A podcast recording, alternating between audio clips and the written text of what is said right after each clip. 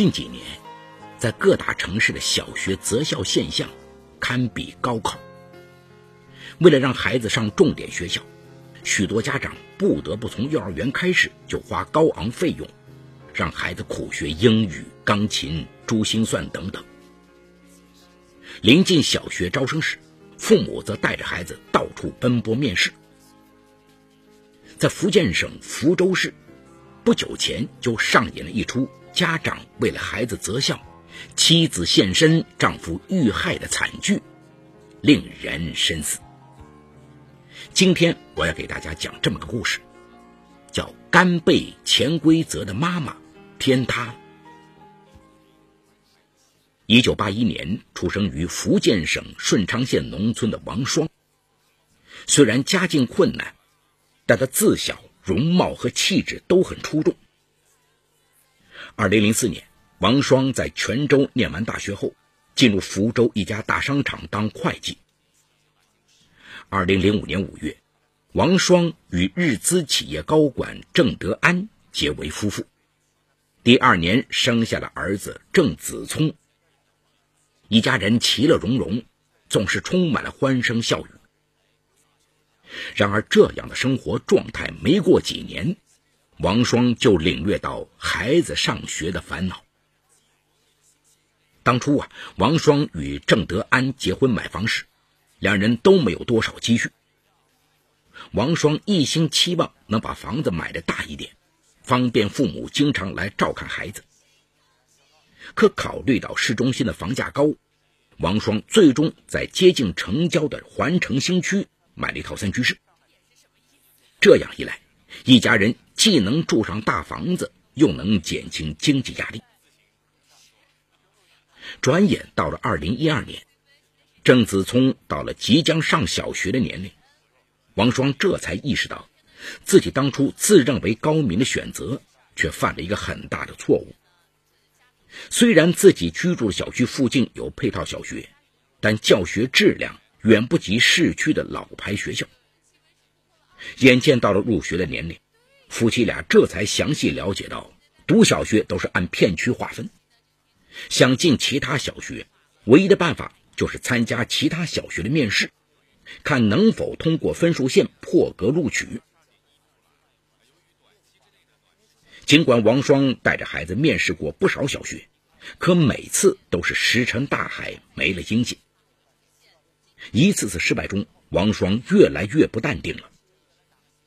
眼见周围那些有门路的邻居们都托关系把孩子送到了市区的重点学校，她也开始四处打电话找人。可由于她和丈夫的人脉资源有限，始终找不到一点与择校搭上边的关系。就在王双为之苦恼的时候，二零一二年二月初。王双的昔日大学室友陈丽娟来找他玩，见到活泼的子聪，陈丽娟就问王双：“子聪下半年就要上小学了吧？”王双打开了话匣子：“是啊，我正为这事发愁呢。哎，你有什么门路没有？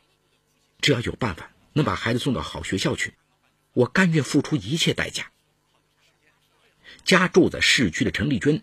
答应帮王双问问。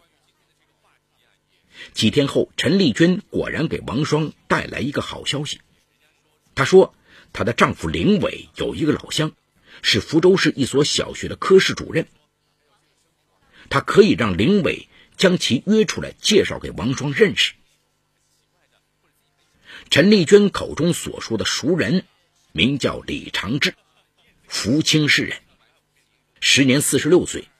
离异，女儿在厦门读大学。李长志早年毕业于福建师范学院，后来被分配到福州市一所小学当老师。二零零九年被提为学校科室主任。他所就职的小学比王双所在片区的小学要好很多。王双啊，本就处于有劲无处使的境地。陈丽娟带来了这个消息，无疑让他抓到了救命稻草。他拜托陈丽娟尽快想办法把对方约出来。三月的一个周末，林伟迫于妻子的施压，打电话约李长志出来小聚。由于郑德安工作很忙，所以当天王双一个人赴约。在就餐中，当林伟把李长志介绍给王双时，王双趁机聊起自己带孩子四处面试的苦衷，试探着问李长志能不能帮自己。如今小学择校比上大学还难，一年比一年管得严呐。李长志如实说道。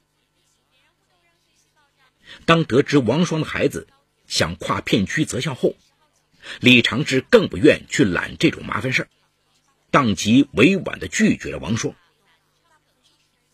要是有办法，你就帮帮他吧。林伟夫妇在一旁帮腔，见林伟开枪，李长志只好答应帮忙问问，但说不能抱太多指望。之后，工作繁忙的林伟不愿再多管这件事儿。他告诉王双，虽然他与李长志是同一个镇上的老乡，但这种事儿他不好过分要求对方。最好啊，还是王双私里去找李长志说说。王双觉得林伟说的在理。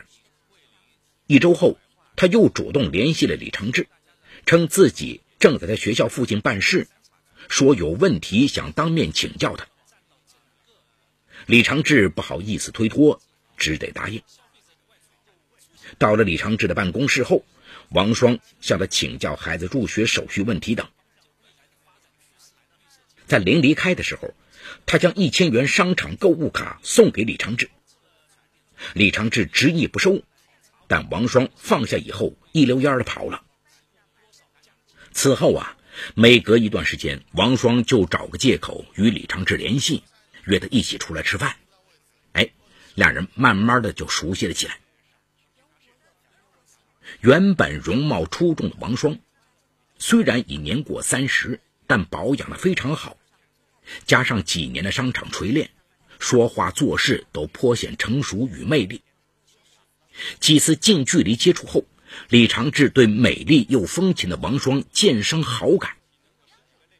王双也察觉到了李长志对自己态度的变化，此后他主动约请李长志的次数明显增加。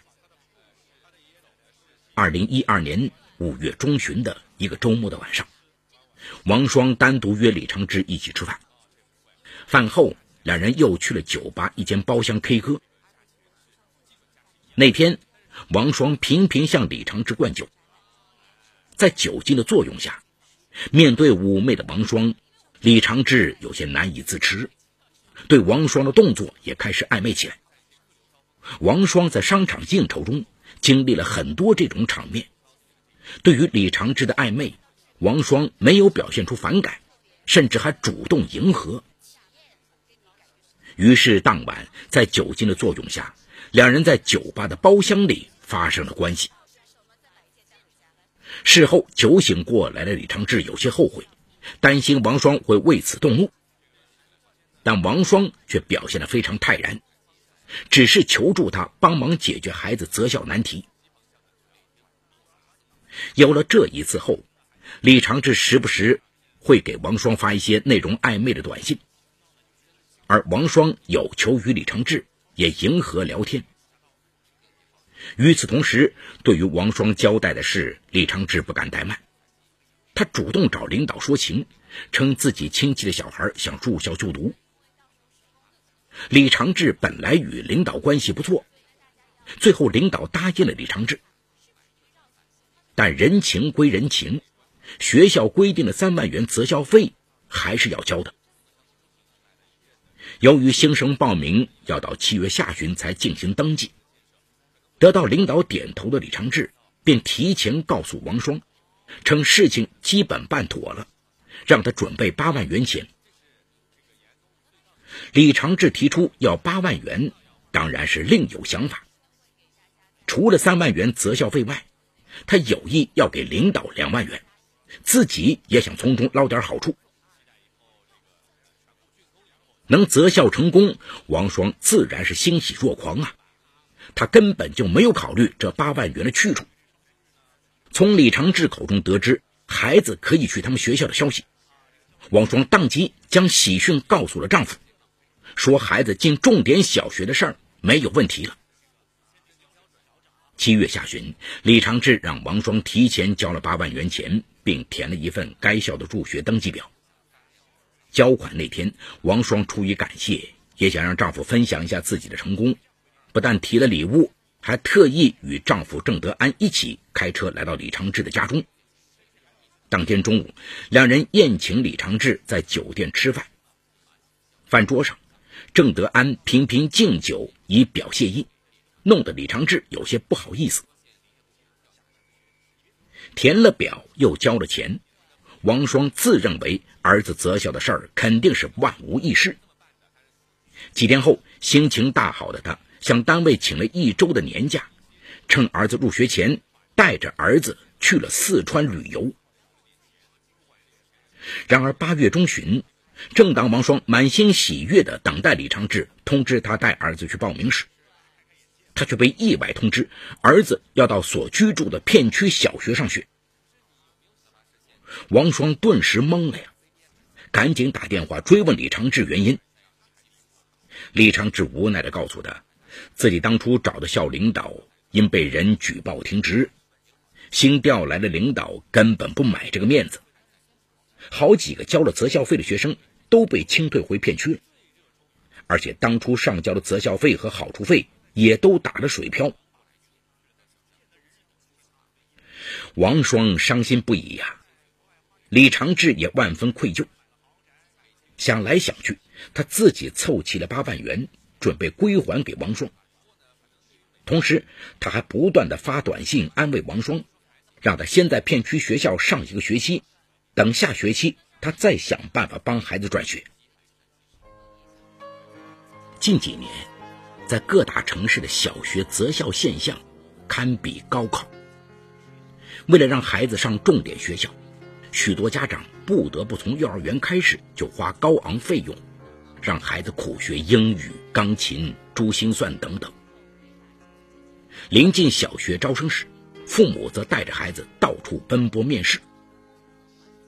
在福建省福州市，不久前就上演了一出家长为了孩子择校。妻子现身，丈夫遇害的惨剧，令人深思。梁辉说法正在为您讲述法治故事。甘被潜规则的妈妈，天塌了。尽管王双很失望，但一时也没有更好的办法，只得去找李长志拿回了自己的钱。还钱当天，王双开着车子。儿子郑子聪也在车上。到了李长志家的楼下，王双让子聪在车上等他。李长志下楼后，他一边将钱交给王双，一边说着对不起。临走时，情难自禁的他，还抱了一下沮丧的王双，以表安慰。不想这一幕被跟来的孩子看到了。王双上车后，似懂非懂的郑子聪。好奇的追问王双：“妈妈，那个叔叔怎么要抱你？”面对孩子的追问，王双忙岔开话题搪塞。但他毕竟有点心虚啊，不忘对孩子叮嘱说：“叔叔抱妈妈的事儿，回去不要告诉爸爸。”没想到子聪对于妈妈的叮嘱根本就没放在心上。那天晚上，王双正在厨房做饭。郑德安问儿子：“妈妈今天带你去哪儿啊？”郑子聪在描述当中，将李长志抱王双的事情告诉了郑德安，还不忘补上一句：“妈妈叫我不要告诉你。”